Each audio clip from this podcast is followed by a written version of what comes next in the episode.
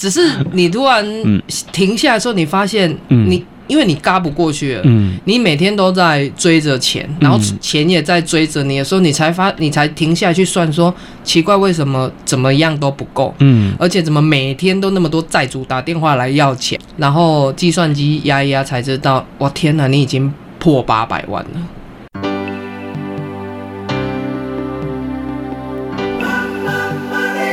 欢迎收听《南方生活》。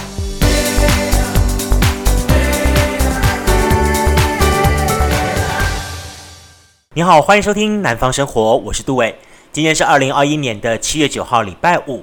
呃，明天就是一个周末假期了。我想说，要在今天安排一个格外不一样的《南方生活》，跟大家来见面一下。OK，好。那么既然如此的话，我想你礼拜一到礼拜四天天听我自言自语，也听烦了，听厌了。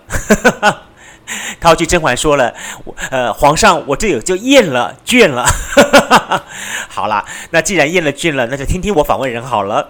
我晓得，其实，在我们在过去的节目当中，有好多次访问人的机会，然后大家蛮喜欢我这个内容的，所以呢，我们就希望好在今天节目当中为大家安排我们的南方焦点人物。这些南方的焦点的生活人物呢，他们各有各的特色，就像是今天我访问的这一位来自台南的广富号的这个创办人李小博。呃，我认识李小博呢，我是从报章杂志上看到他的，看到他的一些的故事，我觉得很有意思。然后呢，我把他请到了我的播音间，然后跟他来做个访问录音。在访问录音的过程当中，我才知道说，其实在他人生经历过非常多非常多重大挫折事情。比方说，他用八百万块钱，好，八百万新台币来为自己上一堂创业的课，很有意思。那甚至于他自己本身，因为他爱吃鳗鱼饭，所以他决定开了一间。好，叫做漫长的鳗鱼饭，甚至因为他广富号，他不服输的个性，他希望比你像台像这个德国人的，好他们的宾士轿车一样的水平，所以呢，他决定立志要把他的广富号好做的手工帆布包做出好像宾士轿车一样的品质，就果然深深受到欧美人士的欢迎跟肯定，跟他大量订货。好，这就是今天我们的南方生活人物李小博，广富号的创办人，我们先听听他的故事。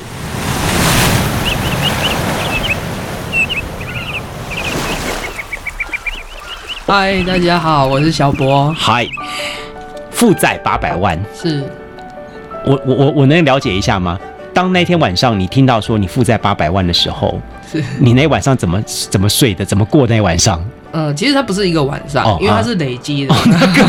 我的妈呀！对，只是你突然停下来的时候，你发现你。嗯因为你嘎不过去了，嗯，你每天都在追着钱，然后钱也在追着你的时候，你才发，你才停下来去算说，奇怪，为什么怎么样都不够，嗯，而且怎么每天都那么多债主打电话来要钱，嗯，然后计算机压一压才知道，哇，天哪，你已经破八百万了，负债，那你怎么办？那个知道知道这数字之后，你怎么喊停的，还是怎么样情况？嗯，其实没有停。还是继续哦，对，但是呃，把原本呃负债的产业做了改变。OK，因为我原本在呃还没有做包袋之前，嗯，那一段时间是做成衣品牌。哦，对，是的，就把这个先 close 了。呃，对，就先。清库存，OK。可是你从来没有想过清库存，嗯，清了十三年都清不完。你这个，你这个情况跟我一个朋友很相似。我朋友他们家里面在卖卖卖西装衣服，是。后来我到他们家里面说，我们帮他清清东西，我发觉说他整个的柜子里面全部都是那个过期的西装的衣服。是。然后他说这怎么办？我说这些东西还不可以卖，没办法卖，因为你过时了。是。对。所以他们这些年赚的东西可能都在这一些货上面了。没错，就是。可我。不是转的负债就在那里。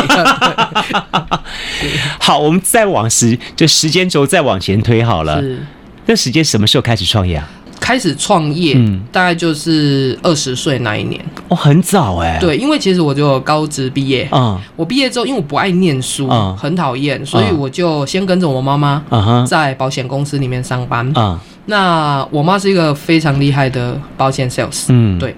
那我就跟着她。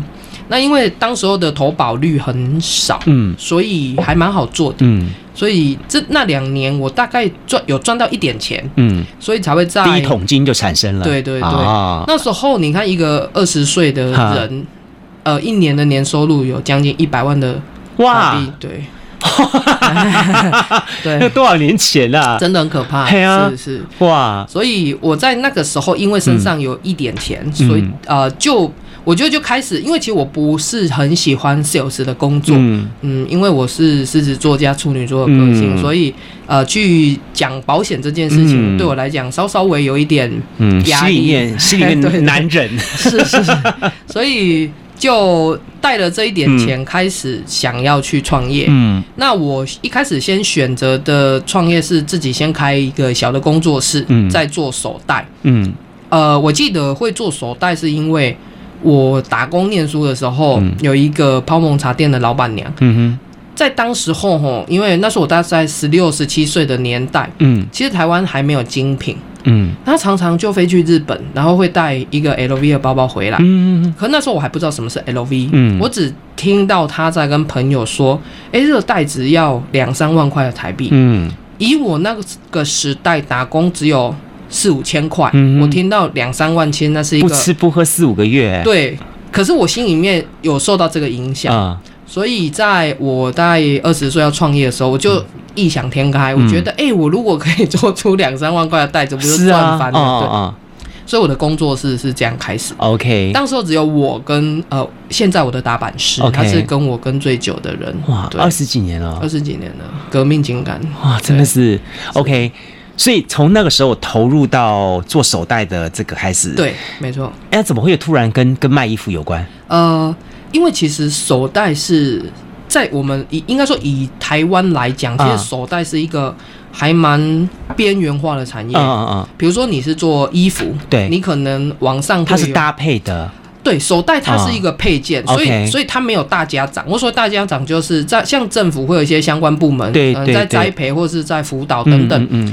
你呃，成衣也有，纺织业也有，鞋子也有，袜子都有。嗯。可是手袋它没有。嗯。可是行李箱有。嗯。所以。我觉得那时候的资讯对我来讲是很少，资源也很少，嗯，而且那时候网络又还没有，嗯，哦，那个年代网络还没有，所以我在这个过程里面，呃，就想说，诶，那成衣好像比较好，嗯，所以我们又我们才跨行去做。呃，自创品牌去做衣服，嗯，是这样子。那个时候就叫广福号了？不是，那时候要取一个很，因为那时候很流行美式的东西，嗯嗯嗯，所以那时候就取了一个很洋化的名字。还记得吗？呃，记得，可不要讲 我怕太丢脸。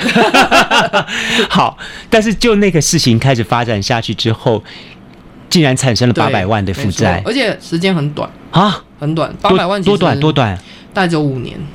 五年，对，五年的时间就那几乎每年都在亏耶。对，每个月，可是可是，一般来说都是大概这样的情况，到半年就踩刹车啦。很多人是说我是傻的，可是我我也觉得我是，因为我呃，应该说我我是一个很投入的人，嗯嗯，我会觉得碰到挫折不应该是先想停止，嗯，而是先想方法解决，嗯，但是只是自己那时候真的是没有去想过，我其实。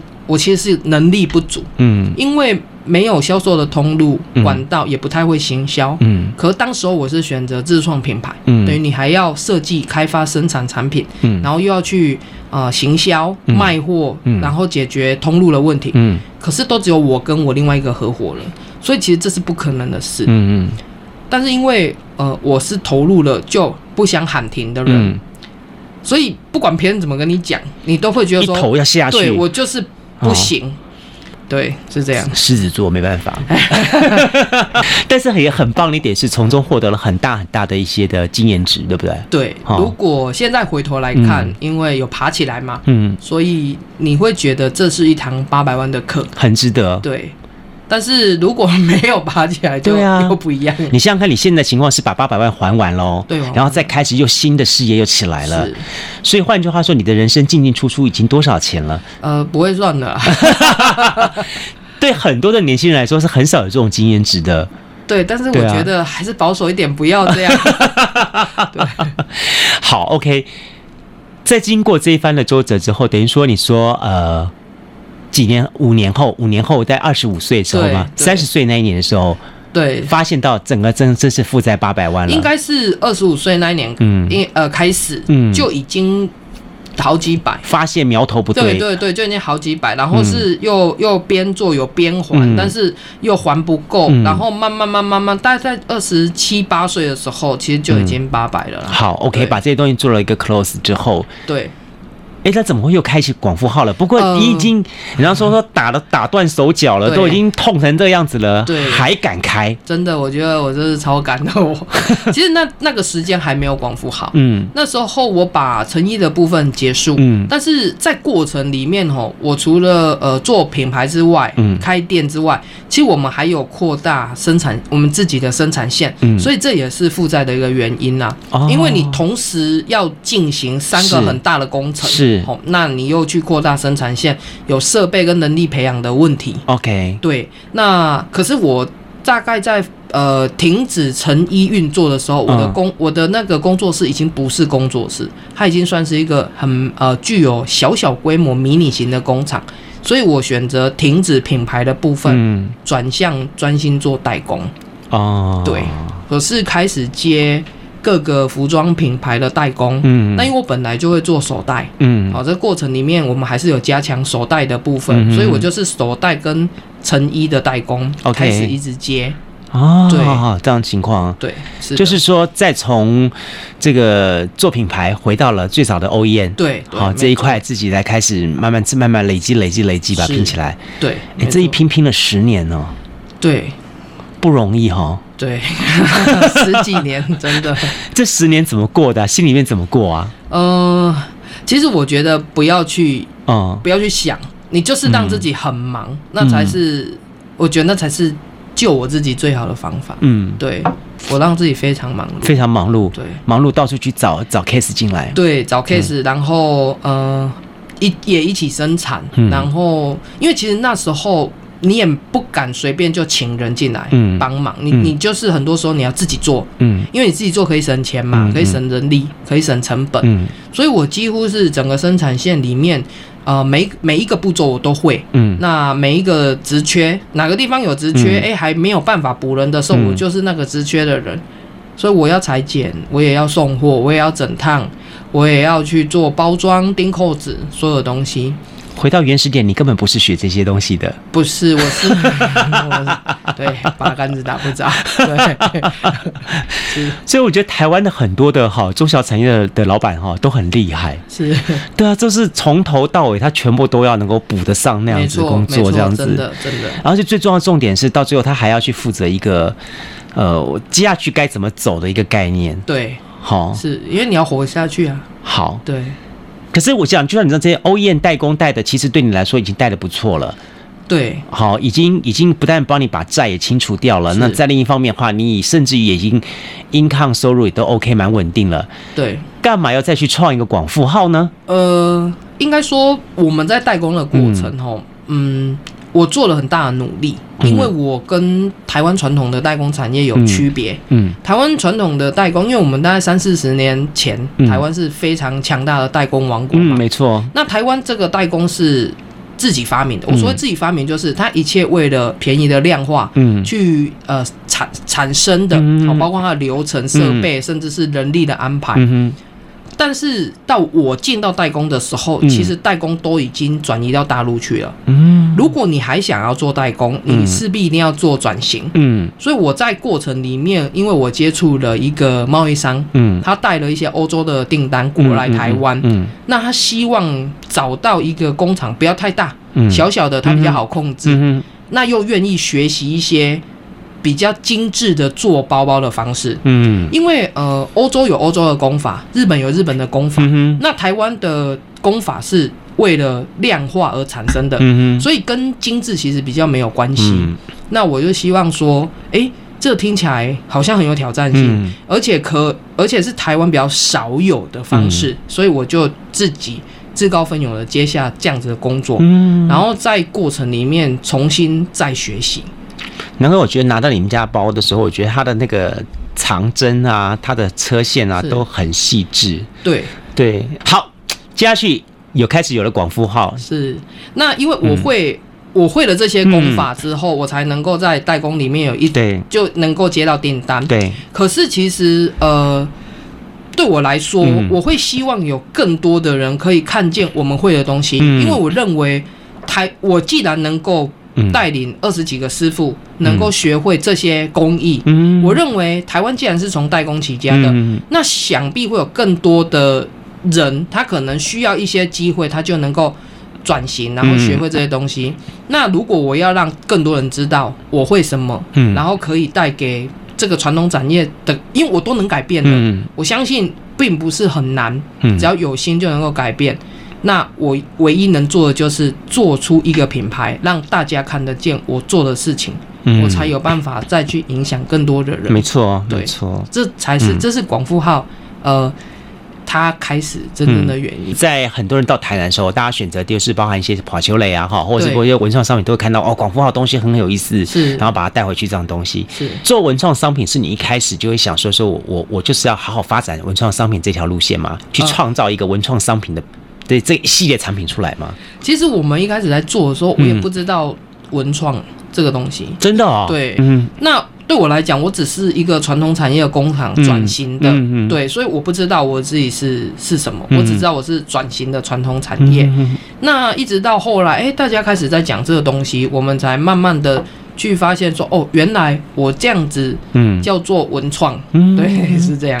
哦，对，这有点像是那种，哦，事后认证。对，一 开始真的是不知道，并并没有这样想法，只是说我要创个品牌出来这样东西。对，就是一开始是从传统产业想要转型的这个观念来的。嗯，是的。OK，我看一下你给我的这个名片上面，哇，你们现在的店开了，其实有好多家了。呃，在台湾有四家，四家了哈，四家，这么多家了，代表说，其实，在你们的做的文创商品的东西，慢慢被大家也广为接受了。是的，也确定有它的也市场。性的这个东西，哎、欸，你实际上就广富号来说，它算是一个蛮成功的，呃，也也产生一定是市场规模的一个文创商品。嗯，我必须要这么说，因为对很多的很多的我们上了节目的文创商品业者来说的话，呃，有的大家的情况是游戏，就像无心插柳，可能他只是为了一个竞赛去设计一下的东西，嗯、或者是说，OK，呃，他可能是一个呃，他大学的梦想是好这样的东西，这样他。很少有像你这样东西，一个实战经验，然后转转转转到现在，我这样呈现出来。是，但为什么你会经营的这么好？我为什么人家的文创商店现在碰到统一问题都是某狼啊，或者是这个东西大家都太太换率啦，或是那种自货率啦，都好好高哦，都很糟糕这样情况。对，这是呃，应该这样说，其实我们的工厂。在很多年前，嗯，就开始学习这种精品的做法，嗯、然后我们开我我其实从那时候就整个是从根基去转型，嗯，因为既然我们没有呃便宜人力的条件，嗯、那你就必须要走精致化，嗯，所以这个在前端已经克服掉了，嗯，那因为我们改善师傅的一些呃基础的、嗯、呃薪水，嗯，好，简单讲就是。现在找不到工人跟钱有很大的关系。嗯，那我在很多年前就去做的转型这个部分去做改变，所以每一个师傅到我这里来，嗯，他会有一定生活上。保障对，绝对会有，而且会高出同业非常多，所以我这里你给自己好大压力哦，非常大，很可怕，你还是不要问数字啊。对，好，对，所以因此给他们的一个稳定之后呢，是，嗯，因为有了稳定的这个薪水，嗯，你要求他学习，他就会愿意。哦。所以我其实，在很很多年前做了这件事，嗯，所以才有办法奠定我现在可以做这个很难做的精品包的条件，嗯，那别人。缺工，我不会缺工，嗯，因为我们的呃整个从业条件高过同业许多，嗯哼哼哼，那你就不缺工嘛，嗯，那不缺工，你是不是就有做得出订单或做得出产品的条件？嗯、对，那唯一的问题会出在，嗯，你的成本高，嗯，你能不能提供消费者能认同的产品？嗯，我的袋子没有办法卖那种两三百块，当然也有，但是它不会是很精致的样子。嗯我很精致的，我很会做复杂工艺的后背包。嗯，嗯一个后背包可能最便宜也要两千多块。嗯，那对台湾的消费者来讲，你要让他买两千多块的袋子的时候，这时候是一个很大很大很大的考验。嗯，嗯你要怎么说服他？嗯，你要有这个条件。嗯，是的。所以一路上走走走走到现在，然后我觉得你最大最大的成成绩就在于说，我觉得在你的身上我，我我我我觉得看得到是你的肯定，对对自己的一份的信心。对，就说你知道怎么去经经经营这些东西。我为什么这么说呢？说说，我觉得刚才小博在聊天的过程当中，我觉得他他似乎让我感觉到他是一个很很云淡风轻的在谈这些事情。可是我相信，在当时对他来说话，应该是一个很恐怖的事情发生了。然后之后这样一步一步一步再慢慢慢走走走，走到今天呢，他有些心有这样的心得，有这样的想法，可以跟大家来分享了。对，好。品牌其实是一条不容易的走的路子，非常难走在台湾。嗯嗯，只要走这条路子，你一定要做很多的准备。对，做了哪些准备呢？呃，其实这个就是像刚才你有提到，嗯，现在文创品牌所面临的问题了。嗯，因为很多人真的是无心插柳发生这件事情的，所以他前后都没有准备好。嗯，他可能只是一个产品的比赛，嗯，诶，他就就开始了。但是我觉得。如果想要让它真正的开始，嗯，你必须要很清楚知道你做的这个产品，嗯，它背后它需要哪些资源，嗯，但是不外乎都是工厂的资源，嗯，而且目前文创产业看起来大部分都跟船厂绑在一起，嗯。可是偏偏台湾的船产已经非常黄昏了，嗯嗯，所以你要找到能够协助你的资源，你必须，我说真的，只差没有上山下海，嗯嗯，但是你真的不能够停止，嗯，对，不能停止，而且要学会沟通，嗯，再来就是你往前的发展，嗯，我觉得台湾的市场是小的，嗯，如果你希望能够发展到一个很稳定的程度，你必须要能够有。量产的能力，嗯，才能够有机会到跨国，嗯，那也许 maybe 跨国不一定是你自己去国外开一个店，嗯、哦，就是你可能可以透过展览或各种方式，你找到代理商，嗯、哼哼。因为像现在很多文创品牌会被政府带着出国去展览。嗯嗯可是我凭良心讲，就变成路卖卖那个我们要给的地方，对，就是要么就变成卖伴手礼的地方，嗯哼再不然就是嗯，好像去了，可是后后继无力，嗯，哦，没有订单，或是好像没有下落，嗯，其实这些东西全部都会卡在你的后，就是后面的这些呃后援，嗯，比如说你的工厂，嗯，还有你的量产计划，嗯，等等这些，嗯，所以只要没有做好功课，它其实就会停滞，嗯，它进无法进行，嗯，对。小波，我觉得他很好玩一点，说哈，他一直自谦谦虚，说他没没有接触到很多这方面的重要的 knowledge 知识啊什么的。可是我觉得从他的侃侃而谈当中，他他透露出很多他的这些的很棒的一些的讯息。刚才我跟我们小博在聊聊的时候，我才知道说，哇，我突然很汗颜，你知道吗？即便是现场开冷气开的这么强，我心里的心里一直在在在在滴汗。我想说。突然发觉我的回头这人生我好空虚啊！不要这样说，不好意思。为什么这么说呢？小博告诉我们说，说他为了让他的这个工作有效率，然后让他的每一天的时间点都规划的非常的有效率、有成果，所以他把每天真正的在做规划。是好。几点每天要做多久时间的运动？每天要做多久时间的阅读？每天要做多久时间的工作？对，然后之后几点几分干嘛干嘛干嘛，都把它排排排排排排排出来。对，像小学生的功课表。就是一定要。我觉得你妈一定从小给你 小，在你很小的时候给你做好很好的一个 training 教育。我妈哦，她做最好就是我妈很凶哦，那、啊、你为了不要被她打，嗯、你一定要很乖嘛，至少在她面前要很乖。嗯、但现在变成养成一个自我的要求了。嗯、对，没错。嗯，好。这些事情做起来，我想说，很多人说啊，我这我也会啊。每天早上六点半起床，然后七点钟刷洗脸，对，然后七点半吃早点，八点钟出门，然后八点半到办公室，然后翻翻报纸，九点钟开始上班，喝咖啡，然后晃一晃，然后中午中午十二点钟吃饭啦。我我的人生也是有规划啊，不一样的，我我都是工作，真的就是说哈，你给自己的时间是怎么个排法？呃。早上我大概都我都九点会准时到，大概九点到公司。嗯，然后因为我们是我都在生产线比较多，嗯、生产线跟 office 的部分。嗯、那因为我公我负责公司很多个部门，嗯，所以我一进门会先跟呃所有需要比如说报价啊、嗯、业务相关的工作，我会先在这个地方处理大概一个小时到一个半小时的时间。嗯嗯、那之后我就会开始却开始从产线的第一关开始，嗯，每一个步骤去呃巡视，嗯，确定他们每一个环节都没有问题，嗯，那这边所需要的时间大概也要一个多小时，嗯，那你看九点那三个小时，嗯，你是不是差不多就已经十一点多了？嗯，该加崩啊，诶，加崩差不多整一点开开心，是不是十一点都准备吃饭了没有？好，就在呃吃饭之前，我就会开 email。然后确定客人的一些回信啊，OK，对往往返的一些资讯。然后我会十二点一定会出去吃饭，OK，比较不我的时间到了就是那个时间要干嘛？嗯，那其实你可能很难想象，我十几年来都在固定的地方吃饭吃午餐，每天。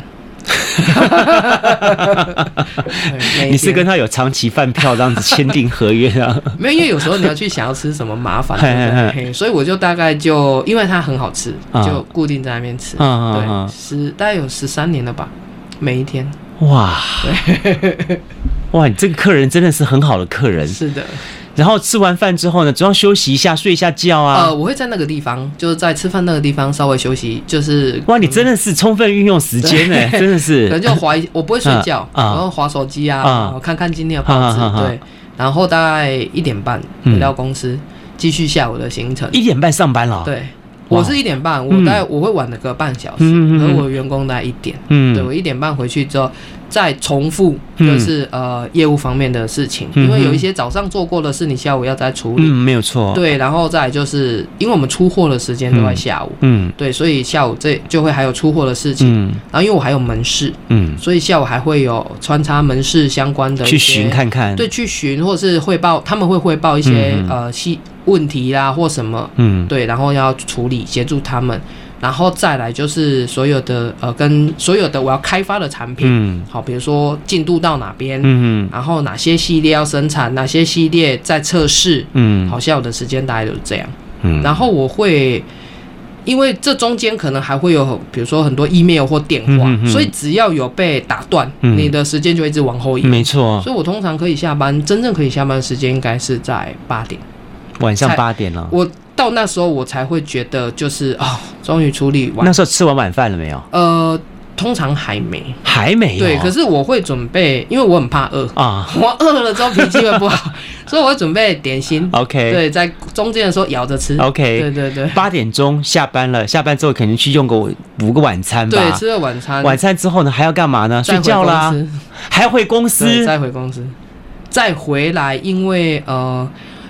有很多行销的事情，你在白天太吵了，没有办法做，没有办法想，你所有品牌的行销活动，或者是你要做什么促销，全部都必须，或者是比如说，呃，我们有产品要去摄影，是。摄影的气氛，你要跟摄影师讨论，嗯，我就会选择九点以后，啊，所以我会就这样到十一点，十一点，对。哇，我的眼睛都凹下去了。我光听我就想说，十一点不是大家都就寝了吗？你才还才才才刚刚结束完工作，对，才结束，然后准备回家休息了。呃，对，回家之后休息，大概就是可能小看一下新闻，嗯，然后来看一下书，然后去运动。等一下，十一点了，对啊，十一点了还在看书看新闻。我想说，你也是培养睡觉前的一个氛围这样子，不是还跑去运动？对，再去运动一下。哇，你每天几点钟睡觉啊？我大概两点以前，然后几点钟起床啊？大概八点。哇，我平均一天睡眠大概六个小时就足够了，就足够了。对，我觉得老天给我最好的礼物就是我可以躺下去十秒钟入睡，嗯、而且很深沉。嗯，你就算扒我都不会醒。对。哇，不过我觉得这就是能够从八百万的负债。走到现在能够成功的一个规律的生活，非常规律。嗯，对。我刚刚听到一点，你说你每天要给半个小时给运动。对，为什么？因为你要体力。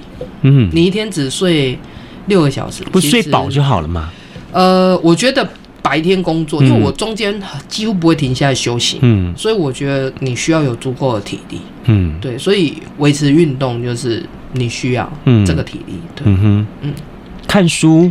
看书是因为呃，因为我其实没有很高的学历，那有很多资源很不足，嗯，那有往往有很多行销的想法，或者是有一些管理上面的想法，嗯，呃，因为我不，我们也不敢随便就这样去做，嗯，所以我会找很多书面上的资料来印证我想做的对不对，然后才去做。哦，你很棒啊，我觉得，就觉得说，你看你，你不会以自我现状满足，然后会不断的去找这些讯息，因为说实在话，那些那些那个书局里面那些书哈，管理书什么，我也我也我也经常跑去跑翻一翻看一看，我现在有感觉是。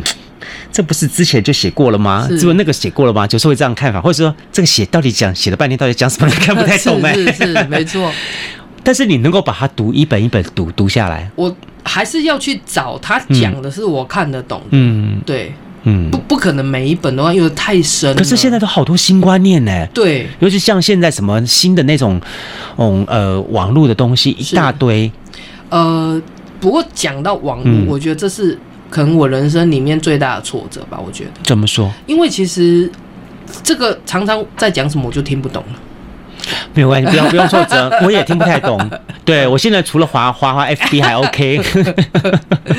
对啊，我我说我这辈子唯一哈为网为为为这种电脑东西上过补习班，只只去好好学过一次学 PPT 而已了。真的。对，其他都没有 没有好好学过。我觉得这好难哦，尤其是像现在这些的网络东西是必须要的。是的。哎，边边啊。呃，其实这也是很多客人问我，为什么广富号八年多了，居然没有做电子商务？嗯。呃，我只能这样说，嗯、我不太敢去碰我学不会的东西。嗯。我真的学不会，我再一次讲，我真的有困难，有障碍。哎、欸，所以你旁边有没有人可以来教一下？呃，其实小飞教过我，他快气死了，他说我干脆帮你就是就是那个上次上我们节目的那个分体的，对对对，他因为他很强，他好厉害，他好厉害，行销非常，他来到我们节目当中侃侃而谈，怎么行销，网络上怎么操作，怎么怎么，好厉害，好厉害。对他，他教过我啊，他最后放弃，他说算算算，我帮你用好了。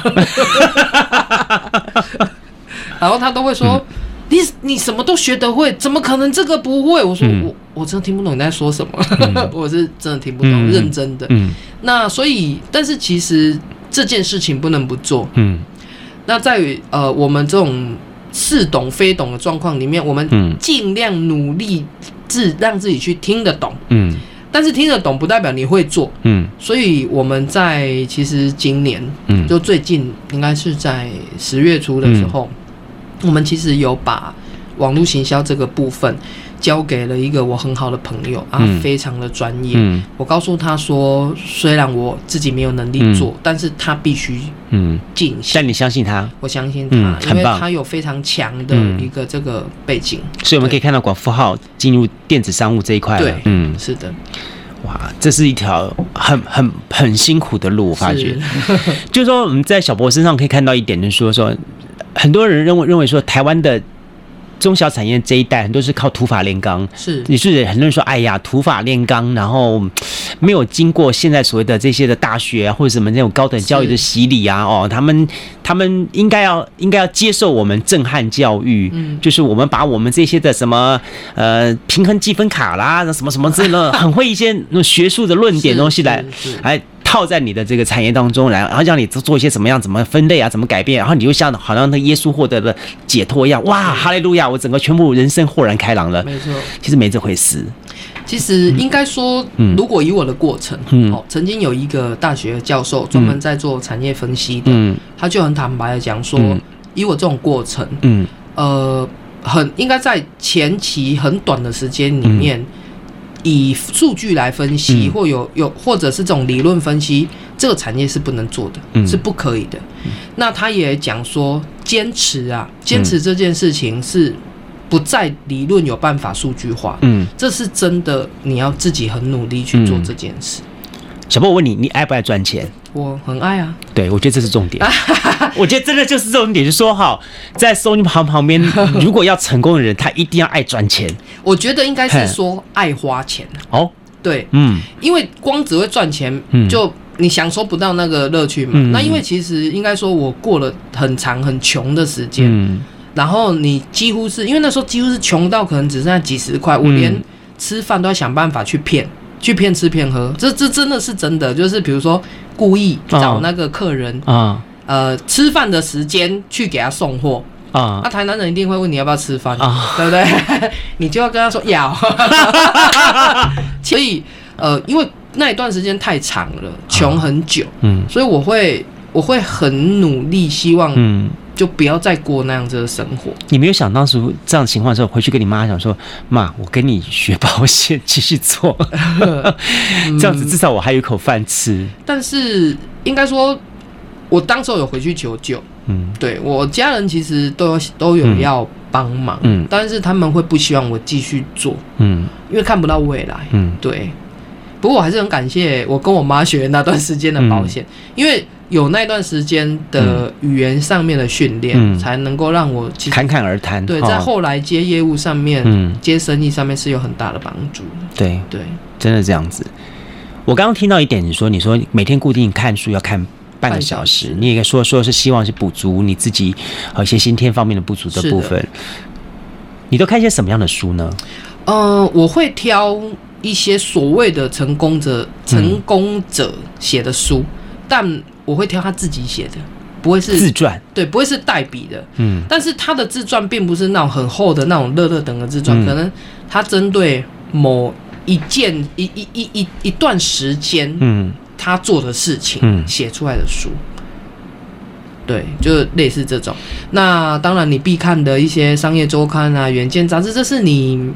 一定要随时补充中间的讯息，因为这些相关业界的资讯非常的多。学校老师没办法教你这些东西的，是真的，对啊，老师是没有办法教的。对啊，对，所以你有这些觉悟，都是在对，都是在一连串事情发生之后的觉悟，一连串的过程。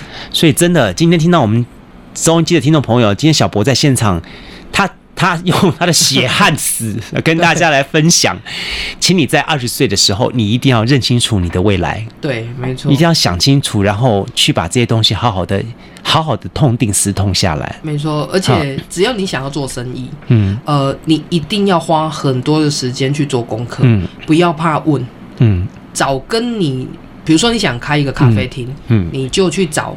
你觉得他是这个咖啡厅里面是做的非常棒的，嗯，maybe 是星巴克，嗯，或者是你可能是找一些那种小手做的也没关系，嗯，你就是找一个你觉得他就是很厉害的，嗯，去研究他，嗯，如果你找得到他，就去问他，嗯，去不耻下问，嗯，一直挖，嗯，我相信挖出来的结果，对你未来要开的店都会有非常大的帮助，嗯。嗯。如果好，对一些年轻的朋友们，那些年轻年轻学生来说的话。你觉得此时此刻他们还在学学生，他们应该怎么样好好的准备他们接下来的路子？呃，我我一直觉得可以做自己有兴趣的事情，嗯，是非常重要的。嗯，你可能是对动漫有兴趣，嗯，那么你就要去想，你有没有可能把它变成是你的职业？因为现在有很多什么呃动漫师，什么什么竞赛师之类的。对对对对。那如果你对餐饮很有经验，嗯、那餐饮又分成很多中餐、西餐、烘焙、嗯、点心等等，嗯、你到底对哪一个有兴趣？嗯，去找出你有兴趣的事，因为我觉得人们只会为了自己有兴趣的事、有兴趣的事情，嗯、你才会有投入的热情。嗯，如果是强逼自己，或者是说，哎、欸，看起来是那个行业好像很好赚，嗯，而去做的，现在都没有用，嗯、因为你只要碰到困难，你就会放弃了。嗯。嗯可是其实坚持是一个，我觉得是你要走到成功，你就坚持这件事，发自内心。对，真的，所以一定要先找出自己喜欢的事情。嗯，那万一像我上次呃在一次讲课里面，就有一个同学很白目的说，可是如果我只想嫁人，我说非常好。嗯，如果你真的想嫁人，要嫁入豪门，你一定要去看要怎么样嫁入豪门，去看那个韩剧。对，比如说，比如说你可能你可能略胖，那你要想办法瘦下来，对不对？哦，那你可能长得不美，想办法整形。对，我说这很好，就是有一个目标，对对对，是不是？然后是不要只是讲讲，不要只是想想，就要去做。嗯，是。我觉得小博今天的这堂课哈，跟大家分享这么多哈。启发收音机旁边很多年轻朋友，也启发我，真的是。我发现回去我要我要我要把我的日常生活哈，我的二十四小时重新 重新切一切哈。我发现说，当当我在当我在吃早餐喝咖啡，当我在吃中餐困中岛，当我在当我在吃晚餐在看电视的时候。小波都还在工作。对，呃、对，对，我还敢大言不惭的告诉人家说我很热爱我的工作。我发现说这样的很惭愧的感觉。不要这样子，真的，真的这样感觉。最后，我想是不是跟大家来谈一下，说好了哈，呃，接下来的广富号呢，嗯、你还有什么样的想法跟规划？呃，其实广富号每每年都会定下不同的计划跟目标，嗯、有时候长远一点，可能会以两年为一个时间。嗯、那其实我们在呃今年去年的时候，嗯、去年初的时候，我们定下了一个叫做品牌呃品牌进化的进步哈进化的这个、嗯、这个目标。嗯，那原因就是因为过去我们可能很多时候是投其消费者的所好，嗯，去生产商品，嗯。我们很少去表达我们想表达的产品，嗯哼。那所以，我们从去年初开始，我们一连串的产品会有很多东西是第一个是工匠工艺的表现，刻意去把我们会做的东西很难的地方做得更明显，让消费者在过程里面他可以去看到什么叫做工艺。嗯，再来就是我们想结合一些。呃，跟我们比较有切身关系的环保议题，好，比如说海洋的污染，到底对为什么海洋会被污染？嗯，这些东西怎么发生的？嗯，那你我做包包的过程会有什么样的状态是会污染？嗯，那我们会把这些东西抓出来之后再改进它，然后告诉消费者，所以它对我们来讲是一个呃很重要的事情，这是我们想要。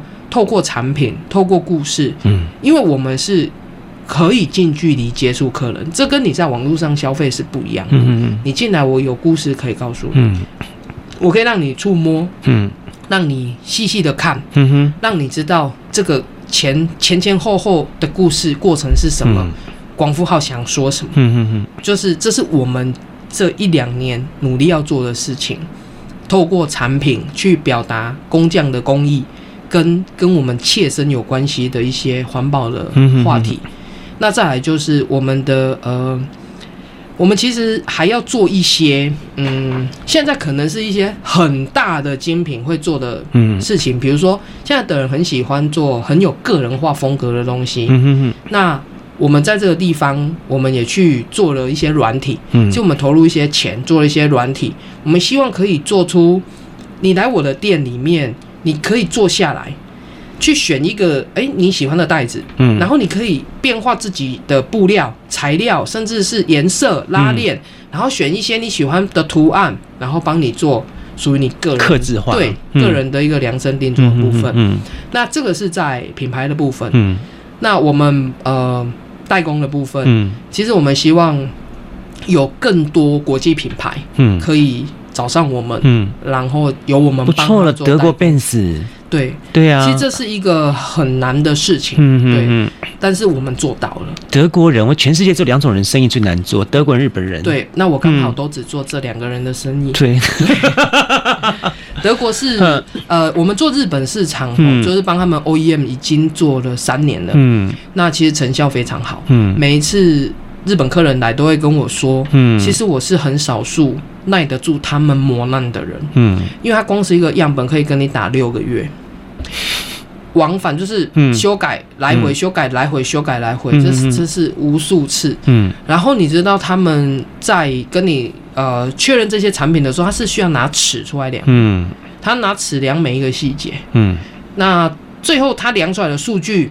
你就是必须照这样，嗯，他跟你定一千个、一万个，你的数据都不能跑掉，嗯，所以你要去量化一千个个，你做一个没有问题嘛，嗯，但是你要量化一千个、一万个，甚至五万个的时候，他每个数据都要比照，其实这就是我们代工厂最厉害的地方。德国人是另外一种样子哈，对，那德国人的龟毛其实跟日本人其实我觉得很像，嗯，但是呢，他们。我觉得应该说，呃，可能 maybe 品牌比较大一点，嗯、所以我觉得他还要的是就是你的配合度，嗯，对，就是他几乎是随时清点你的时候，你叫你的时候，那个很有，就差不多是这样。他还有效率的问题，因为德国人效率非常好。嗯，日本人是龟毛，但他一件事情可以跟你磨很久。嗯。嗯，德国人不是，德国人是很龟毛，但是很快，还有你很快，嗯，马上对。你很厉害耶！谢谢。我我觉得我在节目当中哈访问到这么多人，他们我今天真的是小博是我第一个受访者，我觉得我觉得真的是叹为观止，真的是叹为观止。哦、因为就你看你自己也很客气的说说语言方面来说，日本日文对德文都不会。对啊，说你你不要说我，不要说我。大部分的台湾中小产业没有几个，是日本日文，也许有些人会会一些啦。德文那有可怜啦，对，都不会。对啊，但是你能够打破语言，打破地域，打破国际，对，然后获得他们认同，而且最重要认同你的还是大厂，是哇，真的是这八百万的课好值得，真的好值得。我发觉说，回到今天我们的开场，就是真的是这堂八百万课不但是值得，而且是真的。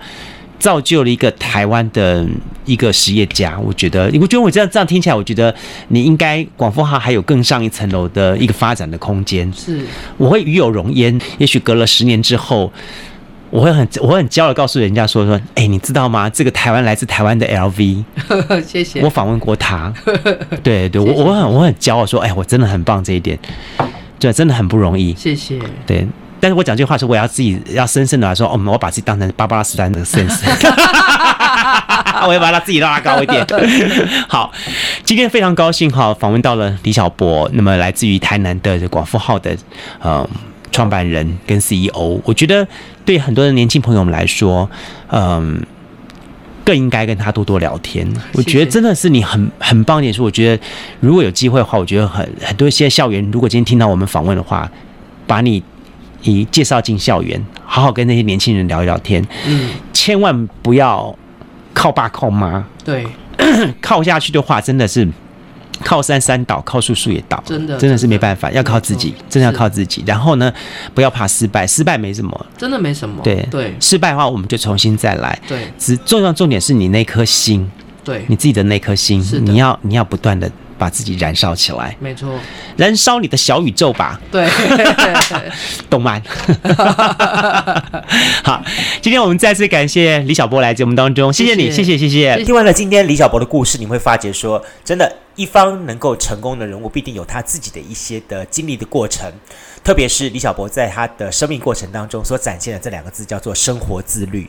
好，很多人认为说啊，我要过生活，生活就是很很 relax，很闲散。然后呢，我就是每天困个爸哈，然后中午起来吃个早餐，吃个午餐哈，然后之后呢，下午呢继续睡，睡到半夜三更好，在外面啊打电动啦，或者是说啊看手机啦、手游啊等等的。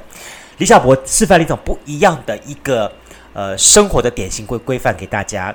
那么，当然，他是一个创业者，他是个创业家，但是在他的生活当中，他也借由这份的生活创意跟自律，达到他的对于未来美好的期待的目标。OK，呃，我们的南方生活人物呢，我们会固定的在每一周的节目当中，哈，跟大家来见面。也希望呢，大家也给我一点指教，对于我们访问的人物的内容跟访问人物的故事。